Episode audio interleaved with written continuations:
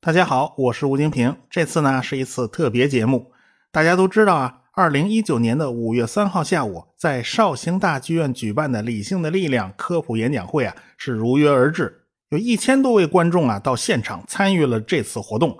那整个会场坐的是满满的啊，台下黑压压坐了一大片。我们前期的准备工作呢是非常辛苦的，而且呢剧院方面的限制也比较多，毕竟啊这个人多呀，规模比较大。这个剧院的责任和压力它也大，因此我们到三号的上午啊，才有机会到舞台上走一走啊，走一走这个位置。好在我和汪杰、旭东以及王木头去年他就来过啊，对场地还算是熟悉。但是我们这一次啊，有两位新人是远道而来的，他们需要适应一下场地，以及了解一下上下场的顺序和流程。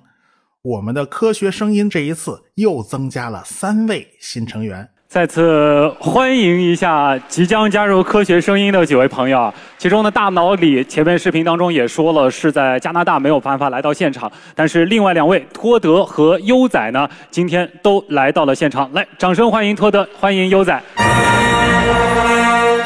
特别棒啊！以后科学声音其实我们的这个专业啊会越来越全面，给大家带来的科普内容也会更越更加的完整。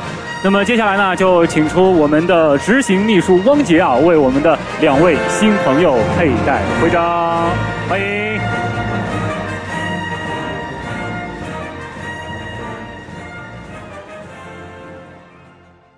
大家好，我是大老李，现在我在加拿大家中跟各位打招呼。这次很遗憾不能来现场参加科学声音理性的力量大会，但是我希望大家会喜欢我的节目。让大老李陪各位玩数学。我的口号是：数学不可怕，可怕的是你怕数学。像演讲会这样的大型活动啊，组织方面的事情是千头万绪，各种零七八碎的事情特别多。呃，汪杰和谭老师两个人算是最忙的啊，大事小事他都要过问。那王杰他不光这些这些大小事啊，他还要参与演讲啊，所以整个团队是忙得四脚朝天。好在这次活动呢，算是有惊无险的顺利完成了。尽管仔细看呢，还有很多很多小缺陷啊。从三号的晚上到四号的下午，这是已经在完了事儿之后，那还有一些收尾的工作要做，经验教训呢都要是及时的总结。我们的团队虽然有完成任务的那种轻松感，哎呀，这事儿可算过去了。但是大家聊的最多的还是各种的纰漏和缺陷。当我融出空来啊，好好整理一下现场活动的录音的时候，我才发现，从耳机里能够听到的这种缺陷远比我估计的要多得多。特别是我自己，我就说我自己吧，虽然演讲现场的气氛也还都很好，大家的情绪也都很嗨，我埋的几个包袱呢，基本上也都抖响了。但是回顾一下自己的表现呢，发现，哎呀，口头语还是多了一点，不必要的感叹词呢还是多了点儿呃，可能。将来有视频再能看得到的话，可能，哎呀，发现自己的动作呀、这举止啊，还是都是欠缺练习的，有好多小动作都是下意识的啊，还有很多话都是不自觉的脱口而出。哎，这不是在自己窝里可以从容不迫的录音，还可以后期剪辑。在这一点上呢，我还要向其他的小伙伴们好好学习。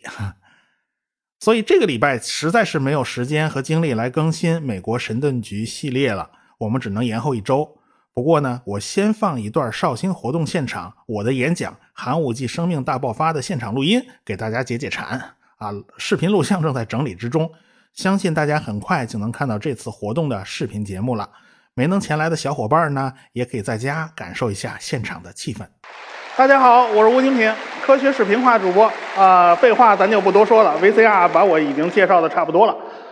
好，我今天来讲寒武纪的物种大爆发是这样的啊。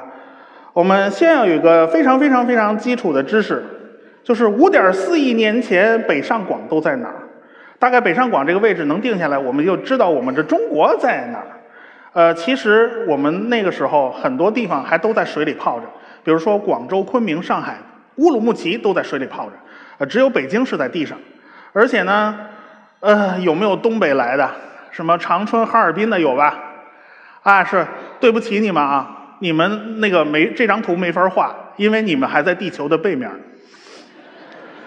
要知道，我们中国地下的这个地质构造啊，是一门四十五个学时的课程，啊，你学完了这个课程以后，你就算基本了解了一些皮毛。我们脚底下这片大地实在是太复杂、太复杂了，所以我们中国才会有那么多的地震。好，我们这是一个前置的知识，就是说你只有了解了那个时候，我们所有的大地都不是在现在的这个地方。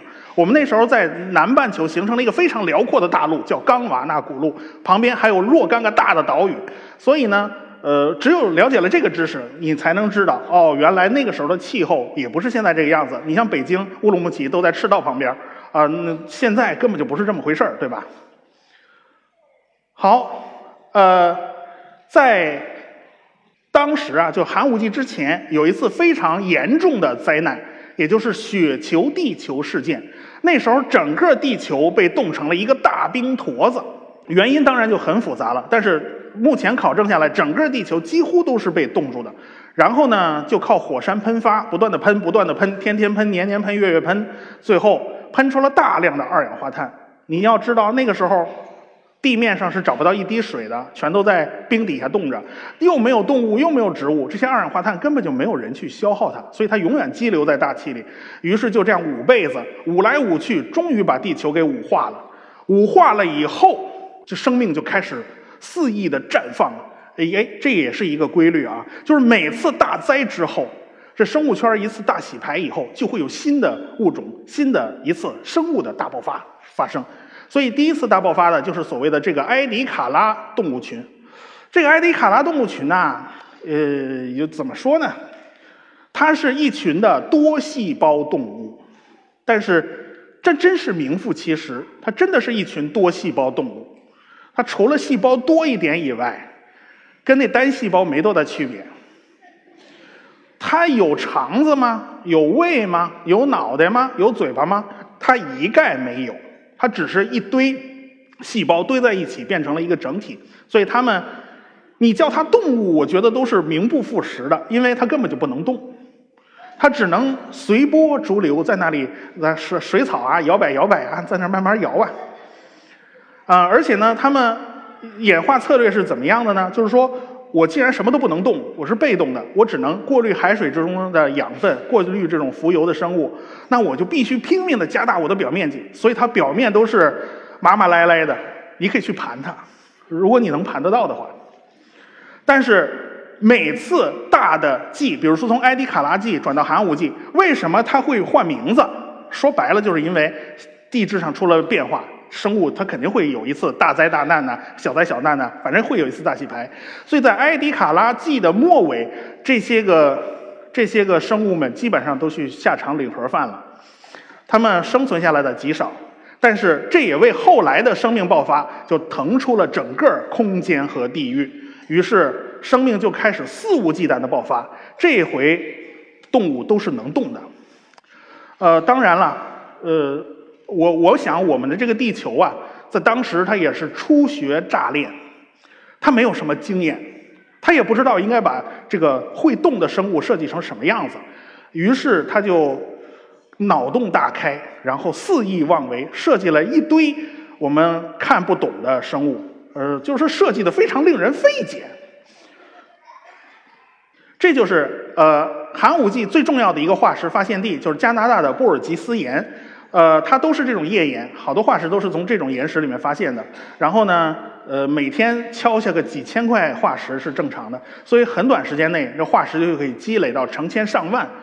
那么这些化石往往是采集回来很快，但是修理整理起来却是非常慢的，所以这是个大排队的过程。经常是呃从野外采集回来的化石，呃要过几十年才轮得上被科学家们拿出来修理。所以有时候有的发现就会。穿越到几十年之后去了，所以布尔吉斯岩呢就挖出了一大堆让人匪夷所思的化石。这科学家就在整理这种化石之中啊，他觉得这个大自然它这怎么怎么都这么干的？比如说，他发现了一种虫子，叫做怪诞虫。大家看看这个虫子啊，有什么奇怪的？你走路难道腿是不打弯的吗？你为什么腿长得像个针一样啊？哦，我们知道僵尸他腿不能打弯，他只能蹦。你长这么多条腿，你还只能蹦吗？你在海水里面你怎么蹦？再说，他在大的那个脑袋那个部分，他找了半天，没有找到眼睛，没有找到嘴巴。那个时候生物根本就没有脑子，麻烦我问你为什么要长个脑袋出来？你给我个理由先呢。所以科学家们管这个虫子叫怪诞虫，它太怪了。呃，剩下还有一件匪夷所思的事情，这是当时比较出名的一件事。这是一只巨大的虾米，哎，很多人都说了，这是一只巨大的虾米。这虾米有多大呢？一个巴掌长，不到十公分。大家看了，分明就是个虾米。可是它没有头，你的头去哪里了？难道你这个虾就活成一个虾仁吗？对不对啊？你怎么会没有脑袋呢？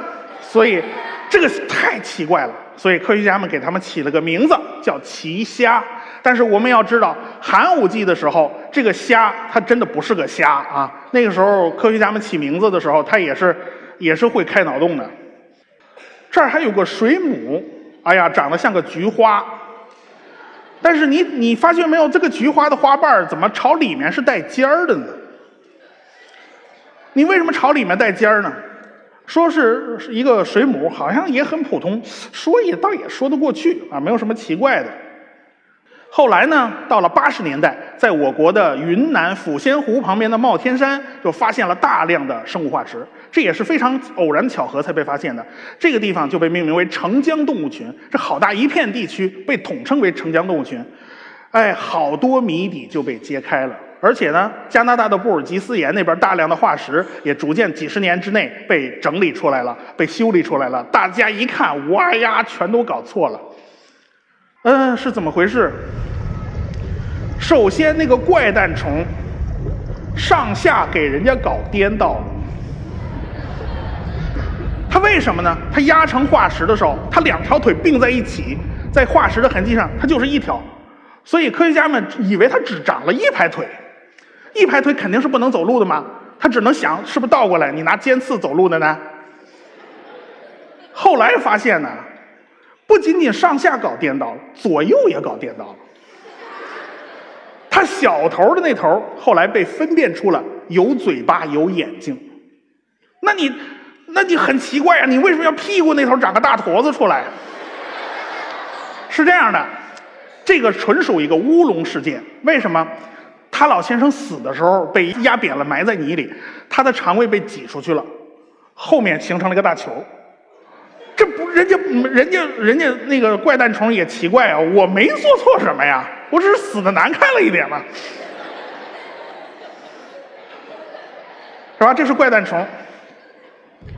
更奇怪、更让大家大跌眼镜、非常震惊的是一件事：这虾跟菊花怎么长在了同一只动物的身上？而且呢，当时发现它是三种动物，他还发现有一种海绵，实际上是它的身体。科学家们全都搞错了，所以只能说这个家伙你长得长得不够文明礼貌啊！你为什么要把菊花长在前面？是这样的，后来科学家们就想啊，这个虾这个，就是等于是它的腹肢，它的爪子，这有多大呢？大概一个手掌，十几公分。它的身体推测一下有多大呢？有一米多长，这是一只一米多长的虾。可当时寒武纪普遍的生物有多大呢？不超过这一个掌心儿，四厘米到七厘米左右，可能还不如一个指头大。他老先生长到一米，这说明什么？地球上出现了第一种王者，一种顶级的掠食者。他那个嘴巴那个菊花是可以在。三叶虫坚硬的甲壳上留下咬痕的，它是吃三叶虫为生的，这就是加拿大奇虾。当然啦，奇虾也是一个非常庞大的家族，它不是一个人在战斗哦。你看最大的这只叫加拿大奇虾，它有一米多，然后还呢还有筛状奇虾，这都是比较大的。呃，这种东西大概是七十公分到五十公分左右吧。双肢抱怪虫就是在云南发现的，还有呢那个厌恶虫。那个厌恶虫在下面，它长得实在是太让人厌恶了，因为这个家伙简直像外星怪物一样。啊、还有就是所谓的拉杆虫，拉杆虫也长得，但是你你分明看得出来，它们都是一顺边的，它们都有共同的特征。当然，有的奇虾，像加拿大奇虾，它就是一个掠食者，它很大；还有一些奇虾呢，它那个虾腹肢上那个那个本来是爪子，就变成了须子，它可能是滤食海水，它其实没有那么凶猛。当然，长得最最少儿不宜的是这个欧巴宾海蝎，它最小，它只有一个巴掌大。那么欧巴宾海蝎长成什么样呢？呃，大家来看这段视频，它长得实在是少儿不宜。你怎么只长了一个触手呢？那你不是都对称的吗？他家伙就是不对称，他长了五只眼，你比二郎神还多两只啊！但是即便眼睛是这个样子的，它还是会被吃。比如说，在呃最角落里面这个三叶虫，三叶虫就是很厉害，它的眼睛是方解石做的，是硬的。我们现在人类都没有解决这个问问题，我们眼睛是软的，可他老先生眼睛居然是石头硬的。一只奇虾就在后面等着，奇虾有两只明亮的大复眼，它是非常凶猛的掠食者。所以实际上呢，这个才是寒武纪的日常生活啊，海底就是一群这样的小动物在那里跑来跑去，啊，但是因为有了眼睛，所以它们就开始生命的绽放。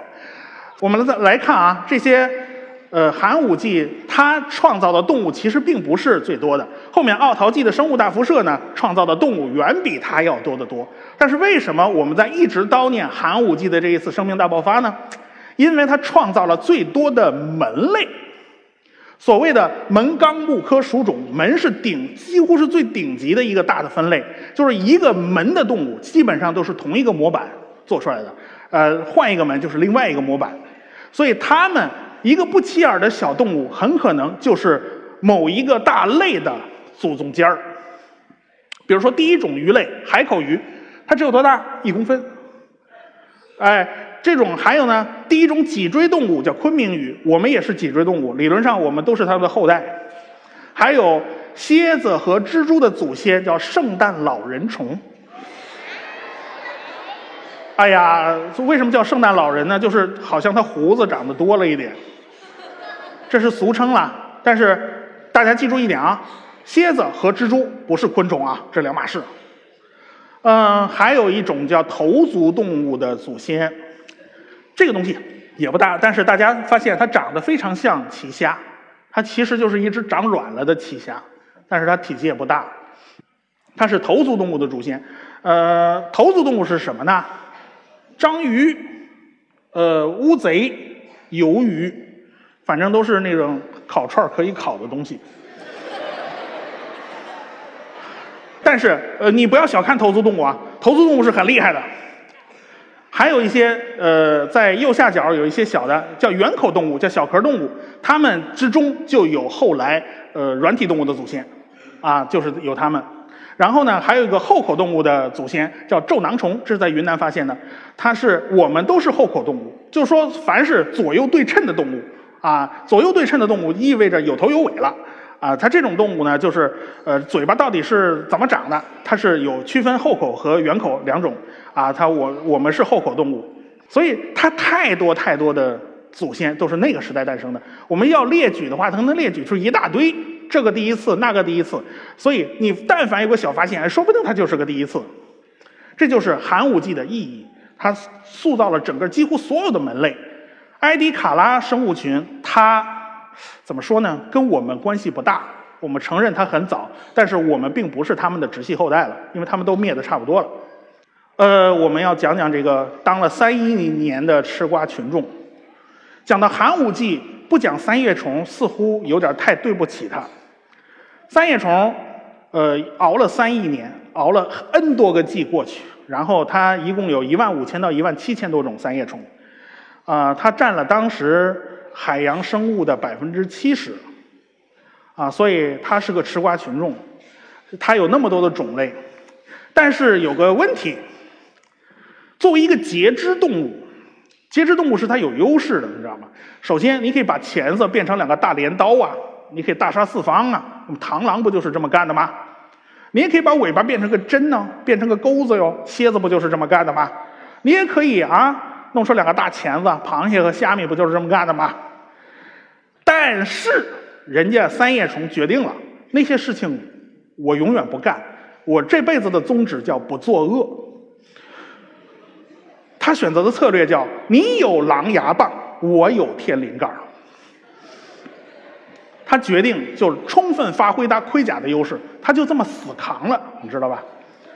他就这么死扛过去。呃，他开始呢，最最开始也就是三叶虫叫莱德利基虫，然后在寒武纪就开始兴盛。后来寒在寒武纪以后到奥陶纪呢，他就开始走上了两条演化道路，一条是越来越小，咱小点嘛，咱就与世无争啊；一条是越来越大，因为他发现这个锅造大了以后啊，你个老虎钳它没法下钳子。发现你没有办法弄它，哎，所以跟当时的所有霸主在竞争。比如说奥陶纪有个霸主叫房角石，房角石就像一个十米长的圆锥体，在海里面就这么游。后来呢，又碰上海蝎子，海蝎子被灭亡了以后，他他老先生虽然也灭绝了很多种类，但是还是挺过去了。那海蝎子又灭亡了，到后来的泥盆纪呢，就开始出了邓氏鱼。邓氏鱼有一个最，呃了不起的东西，就是它有下巴颏下巴颏很重要，因为一个有了下巴颏以后，可以张开非常大的嘴，可以去狠狠地咬你。然后肌肉，我们到现在人都是啊，肌肉的咀嚼肌那是全身力量最大的肌肉。那个时候，三叶虫发现，再硬的盔甲，在巨大的这个大嘴面前没个屁用。于是这批长得像锅盔一样的三叶虫就被淘汰了。最后越淘汰三叶虫，就发现自己身边的小伙伴就越来越稀少了。最后熬过石炭纪，熬到二叠纪的时候，只剩下一种三叶虫了。就是这一种三叶虫，孤独的熬过了一亿年。它没我们中间有好多个纪啊，泥盆纪啊、石炭纪啊、什么二叠纪啊这种纪，凡是它换个名字，就说明什么呢？地形地质发生了大的改变，生物种群也发生了大改变。那生物种群怎么会发生大改变呢？啊，通常就是死了一批，换了一批新的。所以每次换季，它总会或大或小有个生物大灭绝。但是最大的一次是二叠纪末期的生物大灭绝，啊，水里面百分之九十五到九十七的东西全都死光光了。三叶虫终于没有能熬过这一次，但是从寒武纪开始，它已经足足跨了三亿年了。它是像打不死的小强一样，它不做任何进攻性的装备。它就靠天灵盖它足足撑了三亿年，所以它很坚强。他就像我们普通的吃瓜群众一样，就是平凡的人让我感动啊。他终于在二叠纪那次，他终于撑不住，就终于灭绝了。但是已经远离了寒武纪了，这就是这个家伙最让我感动的事情。当然还有后面的事情，就是在那个阶段，陆地上发生了一些什么事情呢？我们会发现啊，生物学和呃生物呃古生物历史和我们人类的历史啊是恰恰是相反的。我们呃人类的历史通常只记录那些大人物，什么帝王将相啦、才子佳人啦、做出了伟大贡献的这个人物啦，都是记这些。吃瓜群众一般是上不了历史的，所以通常认为哈，只能要上历史书的都比大家厉害。但是在古生物学界，这个逻辑恰好是反过来的，因为三叶虫是最容易被挖出来的，所以在寒武纪的历史，在早期几乎全部都是由三叶虫书写的，因为它老先生最常见，奇虾这种东西是很多年才被挖出来，啊，所以它是最不常见的，所以这个叙述的顺序呢是倒过来的，所以在那个时代，在陆地上，也就是说跟海里面并行的那个时代，四亿年前，那陆地上也是一群很小的。生物，它们改变了整个地球的面貌。它到底是怎么一回事呢？呃，这就交给我的下一位演讲者来解决。我把托德和优仔的现场演讲音频也放在了末尾，他们也是我们科学声音的成员了。大家如果感兴趣的话呢，可以去各大音频平台搜一下这二位。在这儿啊，我就不提音频平台的名字了啊，否则小编要找我兴师问罪的。毕竟我这节目是放在 N 个平台上播出。呃，不过我相信大家呢都能搜到啊。如果大家喜欢数学呢，也不妨去搜一下大老李聊数学。可惜大老李没法来现场啊。有兴趣的朋友不妨关注一下哦。大家好，我是托德老师。呃，我的职业呢是一名心理医生。在我的演讲开始之前啊，我想呃给大家做一个小小的测试啊，就是当你们听到“心理医生”四个字的时候，你们会想到什么？有很多人会告诉我，你是不是可以读出我内心想什么？啊，还有人说，哎，你你好可怕哦，你我我站在你面前是不是就和没穿衣服一样？呃，每当我听到这个话的时候，我都说这是大家对我们心理医生最大的一个误解啊！包括我在跟我的朋友玩杀人游戏的时候啊。呃，我会发现，在这个过程当中，我一般呢，无论我拿到的是警察、匪徒或者是平民，我都是第一轮被杀掉的。我我说为什么？他们说你是心理医生，你会读心啊，所以先把你干掉比较安全。所以，哎呀，我每次都要跟他们解释，我说其实读心它和心理学没有什么太多关系。哎，读心为什么和心理学没有什么太多关系呢？这里面要说到什么是心理学啊？其实心理学呢，它是研究我们人类和动物的行为的一种科学。它遵循两个最基本的原则，什么原则呢？第一个啊，它必须是科学的方法；第二呢，它必须要是针对我们人类幸福为目标的。但是读心这个东西啊，它其实既不科学。又和我们的人类幸福没有什么关系，哎，为什么是这样啊？呃，你们认为我们说的读心是怎么读啊？是不是通过看你们的表情，对不对？看你们的表情和你们的身体动作来读出内心想什么？这个时候我就可以控制对方了。但实际上这是有问题的，为什么呢？我们的读心啊有四大的缺陷。首先，它没有信度和效度，什么意思啊？大家想啊，呃，我们内心我们的情呃这个表情和我们内心的状态，它并不是一一对应的，啊，有的书上说啊，当我们眼睛往右下方看的时候，代表你要撒谎了，哎，但这个是不对啊。当我要撒谎的时候，有的人他眼睛可能是滴溜乱转的，他有的时候他撒谎老手，他可能眼睛就不动了。还有一种可能，我眼睛往右下方看，因为我眼睛不舒服，是不是？所以他这样的测量方法既不靠谱又不准确。第二呢，呃，犯罪心理学家一般是怎么来读别人的表情的？他不是直接读啊，他是通过高速摄像机拍摄你的表情以后，再通过录像一帧一帧的分析，哎，他有没有撒谎？所以我们平常去用肉眼读心，我没有办法扛一个摄像机对着我的小伙伴吧？这不可能实现。第三呢，就是即便你读出了他内心当中想什么内容，那你怎么能够反馈到他的是真实的呢？比如说，他说：“呃，我说我读了你一个什么内容？”他告诉你：“哎，对，是的。”那我怎么确定你是不是为了迎合我，或者是捉弄我呢？所以这是有问题的。那么，如果我们抛开以上这三点啊，那么还有一个最大的问题就是，读心对于特别是对于我们心理咨询来说，它没有什么用。为什么呢？呃，每当呃我有来访者他的心情不好来找我的时候，你想啊，当一个人心情不太好去找心理医生的时候，他是希望这个心理医生给他温暖，对不对？但这个时候他发现对面这个人一眼可以看到他心里所有的秘密，这个时候他的心情是怎么样？有点恐怖，对不对？所以我们在做心理咨询的过程当中，实际上是更多的希望我们来访者你讲出来你的故事，然后我慢慢的倾听，让你感觉到温暖。呃，那么既然这个读心不是心理学，什么才是心理学呢？我给大家讲一个非常简单的例子啊，就是呃，你们都要考试，对不对？那么考试之前，我们要研究什么能够让我们考试发挥的更好？比如说，我想到一个方法，就是在考试前，我们想象自己考试成功的样子十分钟。结果呢，我们把一个班的同学考试前全部想象我们考试以后成功的样子，然后结果他这次考试果然这个班比前面一次考试要考得更好。这个时候，我们能说这个方法有效吗？对，不一定。为什么？因为这个有可能是老师的卷子出的更容易了，对不对？哎，但是呢，我有一个方法可以让他这个结果更有效，就是什么呢？我们要找一个平行班的同学，让他们在考试前呢不做什么事情，不去想象，然后让他参加考试。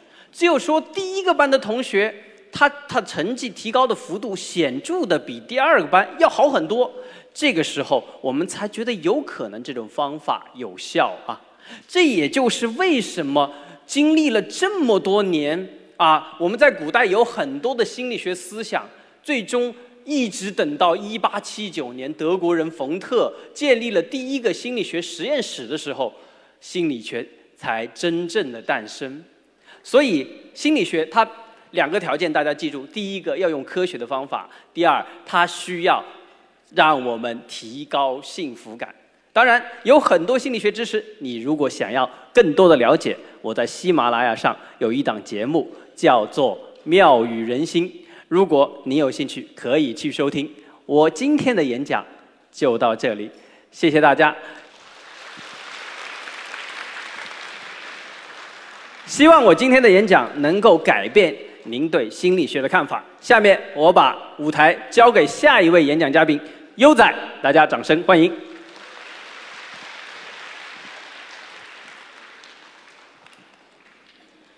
大家好，我是科学部落的主播优仔。优仔是我的笔名，我的本名呢是李嘉琛，大家叫我优仔就好。我从小呢就是一个科学迷啊，这可能是受我父亲和爷爷的影响。他们都是物理老师，在我很小的时候呢，就给我讲一些非常奥妙的、神奇的物理现象。所以我小时候的梦想之一呀，就是长大以后能成为一名科学家。不过后来因为梦想太多，后来呢成为了一名设计师和漫画工作者。不过这并不影响科学在我心里的地位。科学给我的感觉呀，非常的特别。如果这个世界是一个游戏的话，那科学所研究的就是这个游戏的底层游戏规则。这个游戏可跟普通的游戏可不一样啊。普通的游戏是我们人类自己设计的，我们可以修改规则。这个游戏啊。是老天爷设计的，我们无法作弊，我们只能顺着他的规则来。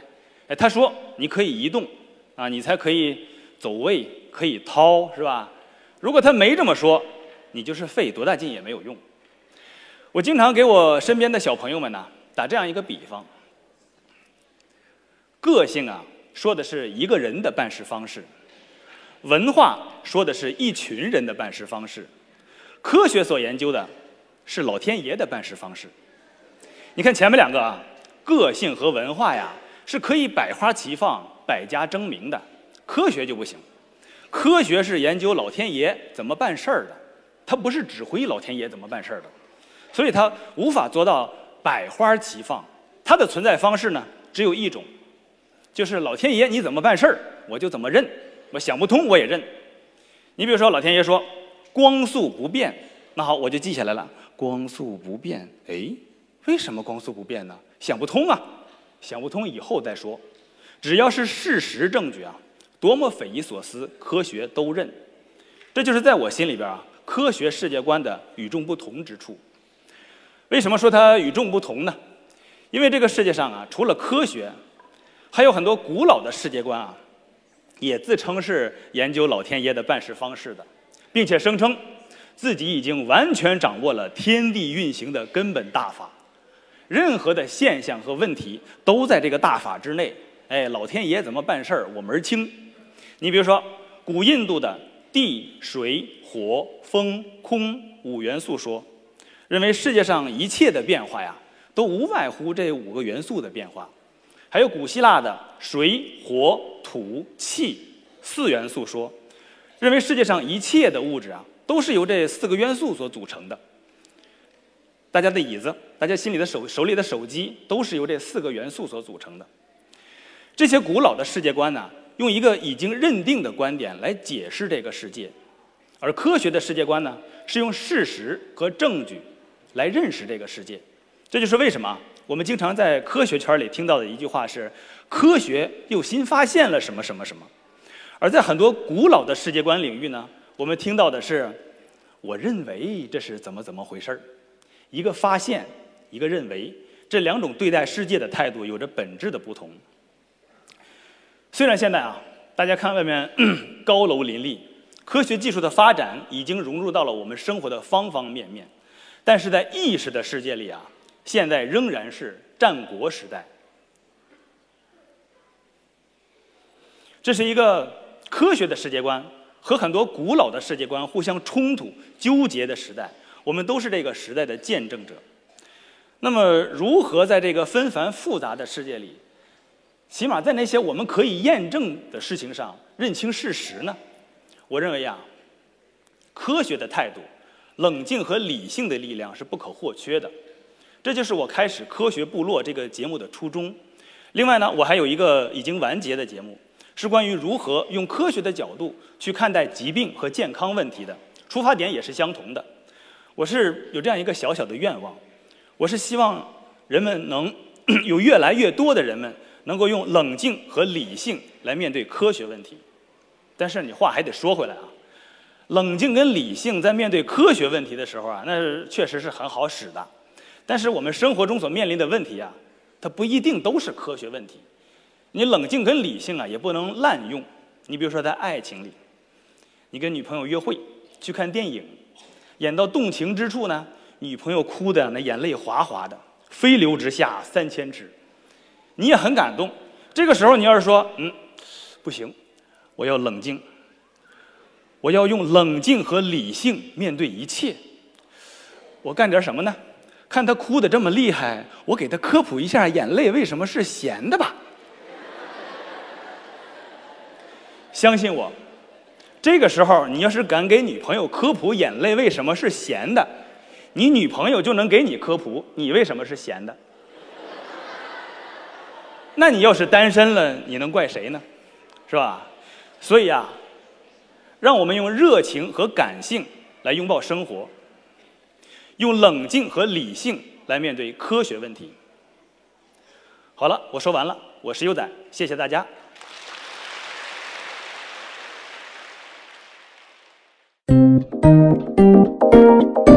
科学声音。